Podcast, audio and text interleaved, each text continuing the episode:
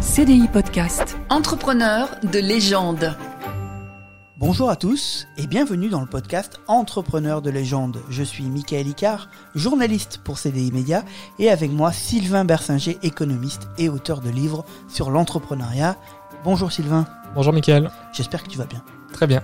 Alors aujourd'hui, on parle d'une des plus grandes réussites à la française puisque nous présentons le parcours d'Eugène Schuller, jeune chimiste, qui a créé l'entreprise L'Oréal. Il est évidemment inutile de présenter cette société, mais l'histoire de son fondateur est passionnante. Alors Sylvain, on y va parce que tu le vaux bien. CDI Podcast. Entrepreneur de légende. Tout commence en 1881 dans l'arrière-boutique d'une boulangerie-pâtisserie dans le 6e arrondissement de Paris.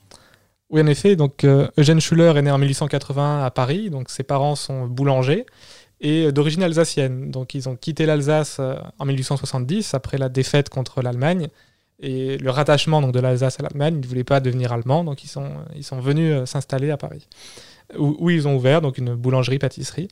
Donc le, le, jeune Schuller, euh, c'est un élève studieux, travailleur. C'est une famille assez, assez traditionnaliste où où on met en avant le travail, la réussite sociale, Le mérite. le mérite, la rigueur, etc. Et donc, euh, enfant, on peut dire que Jeanne Schuller euh, se, se, se, va assez bien dans cette direction. Euh, c'est un élève studieux. En dehors de l'école, il travaille donc dans la, dans la boulangerie familiale. Il, il, aide sur son temps libre. Et il se destine notamment aux sciences. Il, a, il se passionne pour les sciences. Oui, il a, il a vraiment un, un, un penchant scientifique et euh, ce qui, qui l'amène à rentrer en 1900 à l'Institut de chimie appliquée de Paris, euh, dont il sort major 4 ans, ans, plus tard, euh, en 1904. Donc ça devient un chimiste et ça lui permet de travailler avec des bons chimistes. Voilà, en donc, étant major de promotion, évidemment, c'est plus simple. Voilà, donc il est à la Sorbonne, donc jeune, on va dire chercheur, aujourd'hui on dirait peut-être thésard, euh, donc je, jeune chimiste. Euh, et il travaille notamment avec euh, un chimiste à l'époque réputé, euh, Victor Roger, qu'aujourd'hui on a, on a un peu oublié, mais qui était à l'époque une, une, des sommités. Alors de... là, peut-être qu'il y a des chimistes qui écoutent en ce moment, voilà. qui, on n'a pas oublié Victor Roger. Voilà, peut-être que les chimistes n'ont pas oublié, mais nous qui ne sommes pas chimistes, on a un peu oublié. Euh, et donc c'est c'est par ce mentor qui va indirectement avoir l'idée euh, de, de, fonder L'Oréal. Oui, parce qu'encore une fois, c'est un événement inattendu qui va euh, se mettre sur son chemin. Oui, alors totalement inattendu. Euh, donc l'histoire est la suivante, c'est un coiffeur parisien qui faisait des teintures donc pour femmes et les teintures de l'époque ne marchaient pas très bien. Et donc, il se dit, bon, ben, c'est un problème de chimie, je vais aller voir un chimiste. Et donc, euh, spontanément... C'est ce qui est intelligent quand même de faire oui, ça. c'est ce qui était une bonne démarche de la part de ce coiffeur. Et donc, ce, ce, ce coiffeur, dont d'ailleurs le nom est totalement tombé dans l'oubli, je sais même pas si on, si on se rappelle encore qui c'était. Là encore, les coiffeurs de ce Voilà, peut-être les coiffeurs le savent, mais enfin, nous, on sait pas. Euh, donc, va trouver euh, donc, Victor Roger, le, le, grand chimiste à la Sorbonne, et lui expose son problème. Et donc, euh, monsieur, monsieur Auger n'avait pas spécialement de temps à consacrer à ce coiffeur, mais il se dit, enfin, pourquoi pas?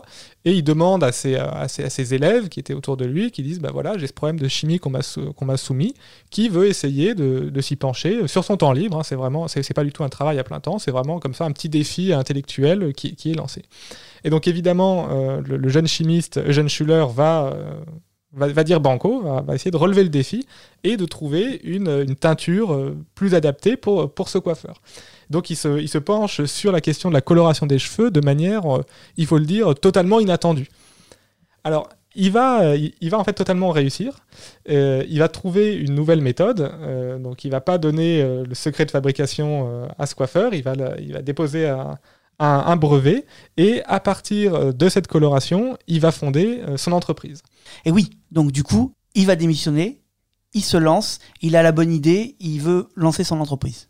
Oui, donc il a réussi à économiser un petit peu d'argent. Donc il a, il a un brevet, un premier brevet sur cette nouvelle teinture euh, qu'il a déposée en 1907. Ah oui, donc il a pensé à le breveter, donc il savait que ça allait être euh, une grande innovation. Oui, euh, il, il, avait probablement une petite idée derrière la tête déjà. Il, il, est, il, est, convaincu d'avoir trouvé un, un, produit euh, vraiment meilleur que, le, que le, ce qui existait sur le marché. L'avenir va lui donner raison d'ailleurs. Et donc en, en, 1908, il démissionne pour vendre cette nouvelle euh, teinture qu'il appelle L'Oréal. Donc L'Oréal, euh, ça vient du nom d'une coiffure en vogue à l'époque, mais ça s'écrit AU avec un E à la fin. Ah oui, c'est pas comme le nom qu'on connaît. C'est pas encore. En fait, le nom, bien sûr, L'Oréal vient de là, mais l'orthographe était un petit peu différente. Et donc en 1908, il crée donc sa, société de production et de vente euh, de, de, teinture pour cheveux, donc basée sur, ce- sur ce- cette nouvelle teinture L'Oréal. Et donc les, débuts sont, assez modestes. hein. Il est avec sa femme dans son petit appartement parisien. Donc l'appartement, c'est à la fois de bureau, de laboratoire, de, de- d'entrepôt, de, de- d'atelier de production, etc. Et il commence à démarcher des coiffeurs euh, aux, quatre coins de Paris pour, euh, leur proposer, euh, pour leur proposer L'Oréal. Mais il n'a pas beaucoup d'argent et donc du coup c'est dur de s'en sortir. Oui, donc euh, les, débuts sont assez modestes. hein. C'est vraiment euh, du, petit artisanat. Donc euh, ça, met un peu de temps à prendre. Ce qui va aider le, décollage d'une entreprise, c'est un an plus tard, il va s'associer avec un, comptable qui lui va apporter un peu, d'argent dans l'entreprise. Et donc là, l'en- l'entreprise peut, commencer à, quitter l'appartement des débuts et avoir vraiment des ateliers de production qui permettent de diminuer les coûts, avoir des équipes commerciales, etc. Et là, par contre, ça va marcher assez rapidement, assez fort, la- cette, cette teinture euh, est visiblement nettement meilleure que ce qui existait sur le marché. Et puis elle est moins toxique. Elle est moins toxique que les autres teintures, utilisaient souvent du plomb, euh, ce qui posait des problèmes bien sûr sur, la santé des, euh, des, des dames qui se faisaient coiffer. Et donc c'est vraiment un produit de meilleure qualité. Et donc à partir du moment où il a plus de fonds pour développer son entreprise, là le développement va être assez rapide. Alors bien sûr coupé par, euh, quoi, interrompu momentanément par, euh, par la Première Guerre. Évidemment, encore une fois, Première Guerre mondiale. Et donc du coup, lui, il est appelé euh, à la guerre. Voilà, donc il est agent de liaison hein, pendant, pendant la guerre. Et c'est sa femme qui, euh, qui pendant 4 ans, euh, comme dans d'ailleurs beaucoup d'entreprises françaises, va continuer le, le- développement de L'Oréal, alors qu'il est ralenti, hein, puisque bien sûr, pendant la guerre, le, PIB français s'effondre de 25% en 4 ans. Donc on, imagine que les dames n'avaient pas forcément beaucoup de moyens pour aller chez le coiffeur. C'était pas, pas une période très porteuse pour, ce genre de produit. Mais enfin, l'entreprise sur- survit, dirigée par, par Madame Schuller. Et les années euh, qui suivent, donc les années 1920, euh, vont asseoir un peu le succès de L'Oréal. Oui, les années 20 marquent vraiment le développement euh, très fort de L'Oréal et euh, on va dire sa, sa domination sur le marché de la teinture des cheveux. Et la période s'y prête, euh, s'y prête très bien puisque c'est une période où il y a une, une émancipation des femmes. C'est la période de, de Coco Chanel, euh, de, de La Garçonne, hein, ce roman de Victor Marguerite. C'est les années folles. c'est les années folles, voilà, c'est les années folles où les femmes ont souvent les cheveux courts et teintés. Et donc pour L'Oréal, évidemment, c'est euh, C'est un, un supermarché, voilà. C'est c'est une super période et en plus, L'Oréal continue d'innover. Euh, donc euh, par exemple en 1929, il y a une nouvelle teinture qui s'appelle Immédiat, qui est plus rapide, qui est de meilleure qualité et qui va encore faciliter le développement de l'entreprise. Et c'est aussi le moment où euh, L'Oréal pense à se diversifier. Oui, en effet, jusqu'à présent, L'Oréal ne faisait que des teintures capillaires. Et à la fin des années 20, elle va se diversifier, euh, notamment dans l'hygiène corporelle, avec le, rachat de Mon Savon et euh, le développement d'un savon au lait qui avait pour euh, ambition, pour objectif, d'inciter les paysans à plus, se- laver, plus utiliser de savon, avec l'idée, c'est un produit qui utilise du lait, donc c'est naturel, etc. Puisqu'il faut bien avoir en tête qu'à l'époque, l'hygiène corporelle des Français, on va dire, laissait un, petit peu à, désirer. Et donc L'Oréal et Jeune Schuller ont, senti qu'il y avait un marché à prendre à ce niveau-là. Et justement, ils se servent des innovations que amène aussi Eugène Schuller en communication pour euh, euh, faire euh, découvrir ces nouveaux produits. Oui, Eugène Schuller, donc c'est un, un inventeur dans, dans la chimie, dans les, dans les produits, mais aussi dans la manière de les vendre. Donc euh, c'est par exemple lui qui a popularisé la- l'habitude d'utiliser des, des chansons comme euh, slogan publicitaire, puisque oui. avec une rime, du coup, on, on retient beaucoup mieux ce qui est, ce qui est, ce On qui maintient l'air dans la tête. Voilà, euh, on a, on a l'air dans la tête. Et, et, il a aussi innové dans la manière de communiquer, notamment auprès des coiffeurs, puisqu'en fait, les coiffeurs sont ses principaux clients et prescripteurs. Et donc, il a créé des journaux, des magazines, euh, soit des magazines professionnels à destination des coiffeurs, donc bien sûr pour euh, y faire aussi la promotion de ses produits, mais aussi des magazines féminins à destination des clientes euh, qui sont chez le coiffeur, qui attendent ou qui sont en train de se faire coiffer, pour qu'elles aient un, magazine à, lire. Et donc, grâce en fait à ce développement, on peut dire dans la presse, il, il va pouvoir là aussi faire la promotion de ses produits. Et il continue à avoir du flair en se disant que l'hygiène allait devenir de plus en plus importante, notamment l'hygiène euh, au niveau des cheveux. Oui, donc L'Oréal innove aussi dans les shampoings. Donc en 1934, l'entreprise crée Dopal, euh, alors qui existe toujours, mais maintenant c'est juste Dop. Le, le nom Ah a oui, été, ça vient de Dopal. Le nom a été, euh, a été raccourci. Et euh, au, au début, la, la stratégie, c'était plutôt de cibler les enfants. Mhm. Et donc, notamment, le, le- le format du, du shampoing DOP a été un berlingot. donc comme un peu ces, ces petites friandises. Euh, donc en se disant, en, en présentant en fait son, son produit presque comme une friandise pour les enfants, euh, pour, pour les inciter à plus se laver les cheveux, ou en tout cas à pas faire d'histoire quand leurs parents leur disaient d'aller se laver les cheveux. Et la fin des années 30, c'est sur un nouveau euh, secteur que va se lancer L'Oréal, à savoir le bronzage. Oui, donc il faut savoir qu'avant les années 30, le bronzage était mal vu des, on va dire des classes aisées, puisque les gens qui étaient bronzés, c'était soit les mineurs au fond de leur mine qui avaient plein de charbon sur la peau, soit les paysans qui travaillaient dans les champs. C'est fou ça. de se Donc dire. les, euh, les, on va dire les riches, pour faire simple, euh, faisaient attention à garder la peau bien blanche. Mais en fait, les choses changent, puisqu'il y a dans l'entre-deux-guerres le développement euh, des vacances, du tourisme, et que désormais, les gens qui ont la peau bronzée, c'est les gens qui ont les moyens d'aller en vacances à la mer ou au ski, et donc le- le bronzage devient en fait un, un- signe, on va dire, de, richesse ou, de prospérité.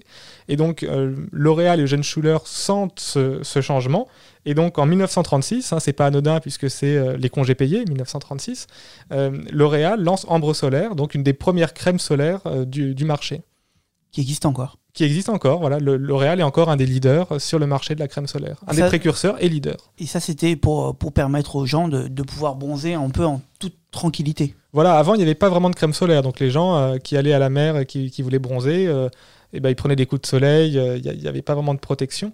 Et donc euh, Eugène Schuller, en sentant ce marché euh, et en ayant des idées euh, pour, pour y apporter des innovations, euh, est devenu un, un des leaders de la crème solaire mondiale. Sans jeu de mots, une euh, ombre au tableau va arriver rapidement pour L'Oréal avec la Deuxième Guerre mondiale.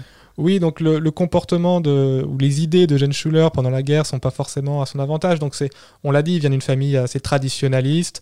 euh, donc c'est quelqu'un euh, clairement de droite, un peu radical, qui a, il faut le dire, une certaine, une certaine sympathie pour euh, les, idées nazies, la rigueur, euh, du fascisme, etc. euh, qui va lui poser quelques problèmes à, la libération. Il sera, il sera accusé d'avoir collaboré. Mais c'est un personnage probablement assez ambigu aussi, puisqu'il a aussi euh, caché des juifs, caché des réfractaires du STO, des résistants. Euh, ce qui va faire qu'à à la fin de la guerre, quand il, sera pointé du doigt pour avoir défendu, pour, on va dire pour ses, ses opinions euh, de, droite radicale, il, il va, pas être poursuivi longtemps. Ces, ces accusations vont assez vite s'essouffler, parce qu'il va y avoir certains, résistants, certains juifs qui l'aura caché, qui vont venir témoigner en sa faveur. Donc il a eu, disons, pendant l'occupation, un- une attitude un peu ambiguë, disons. Tu le disais tout à l'heure, il a, gardé certains codes de sa jeunesse et de, ses parents, et notamment euh, ce code du mérite, et ça se ressent dans, son travail. Il se paie pas beaucoup, par exemple, dans son entreprise. Oui, alors il se paie pas beaucoup. C'est vrai qu'aujourd'hui, on entend euh, souvent les, patrons qui ont des salaires mirobolants de plusieurs centaines de fois euh, le salaire moyen de leurs ouvriers. Lui, dans les années 50, avait un salaire de 3,5 fois le salaire moyen de, ses employés. Donc on peut dire que c'est pas forcément quelqu'un qui est intéressé avant tout par la par l'argent en tant que tel. Il est intéressé par la réussite de son entreprise, mais pas forcément par la, la réussite euh, matérielle en, en, en- l'époque en francs, en francs sonnant et trébuchant. Donc c'est un très gros travailleur qui, qui, qui fait tout pour son entreprise. On, on le surnommait Monsieur 6000 heures. Donc euh, 6000 heures de travail par an, ça fait à peu près 16 heures par jour. Donc c'est c'est un- C'est énorme. c'est énorme, c'est un, un acharné. Euh, week-end compris. Oui, euh, jour- week-end et jour férié compris. Oui, euh. donc c'est, il, il vit pour son entreprise. Quoi. C'est, il, il ne, il ne pense qu'à ça. Il veut développer son entreprise. Il y consacre absolument toute son énergie. Et ça paye, puisque après la guerre, euh, notamment, ben, L'Oréal continue de se développer. Alors L'Oréal continue de se développer en se positionnant un peu plus sur le marché du luxe. Donc ils vont, L'Oréal va progressivement euh, délaisser un, un peu plus le, le côté hygiène corporelle pour se positionner plus sur, euh, sur le secteur du luxe. On pense au rachat de Lancôme par exemple, euh, qui fait que le- aujourd'hui L'Oréal c'est à la fois un groupe de cosmétiques et un groupe de luxe. Et il continue aussi à beaucoup miser sur la publicité. En 1953, notamment, il a un Oscar de la publicité. Pour lui, c'est important. Oui, euh, donc il y a- effectivement des, récompenses euh, dans la publicité qu'on appelle Oscar de la, publicité. Euh, et effectivement, à l'époque, il l'a obtenu. C'est un, un communicant, on l'a déjà dit, très agressif et qui croit beaucoup en la publicité. C'est-à-dire que la publicité est souvent un peu mal vue comme étant so- soit une nuisance visuelle, soit un coût inutile pour les entreprises. Lui, voit les choses différemment. Il se dit, si je veux vendre mon entreprise sur une large échelle, il faut qu'il soit connu, donc il faut de la publicité. Donc la publicité permet de vendre euh, un produit en grande quantité, et la production en grande quantité permet de diminuer les coûts, hein, en faisant ce qu'on appelle des économies d'échelle. Et donc en fait, pour lui, la publicité, même si c'est un coût au début pour l'entreprise, eh ben, ça permet de réduire les prix, puisque ça permet de, vendre et de produire en très grande quantité et donc de diminuer très fortement les coûts de production. Il va continuer à travailler pour L'Oréal jusqu'à son décès. Voilà, il décède en 1957. Donc à cette époque, c'est euh, François Dalle qui euh, va prendre la direction de l'entreprise, qui va continuer à, la diriger. Et euh, L'Oréal va grandir, grandir, grandir jusqu'à devenir, dans les années 80, le numéro un mondial des cosmétiques, qu'elle est toujours aujourd'hui d'ailleurs. Ce qui est fou, c'est qu'aujourd'hui, on a complètement oublié le nom de Schuller quand on parle de L'Oréal. On pense plutôt au nom de mariage de sa fille. Oui, donc le, nom qu'on associe à L'Oréal, c'est plutôt Bettencourt, puisque donc Eugène Schuller a eu une fille, euh, donc euh, Liliane, qui s'est mariée à Bettencourt, donc Liliane Bettencourt, qui a été la femme euh, la plus riche du monde pendant, de nombreuses années, jusqu'à son décès en, en 2017. Et donc Liliane Bettencourt a eu elle aussi une fille, Françoise Bettencourt Meyer, du nom de son mari, donc qui a hérité de L'Oréal et euh, qui est elle aussi actuellement une des femmes les plus riches du monde. Pour conclure, on peut dire que c'est clairement grâce à la qualité du produit proposé, à son efficacité et aux innovations constantes que la modeste entreprise lancée par ce chimiste deviendra le leader mondial dans son domaine. Merci Sylvain. Merci Mickaël. Je rappelle qu'on peut redécouvrir d'autres portraits passionnants dans ta série de livres euh, consacrés aux entrepreneurs. Il y en a un nouveau qui vient de sortir justement. On en parlera dans un prochain podcast. Je te retrouve moi pour ma part dans 15 jours sur CDI Podcast ou évidemment sur toutes les plateformes audio pour présenter un nouveau parcours inspirant. À bientôt. CDI Podcast. Entrepreneur de légende.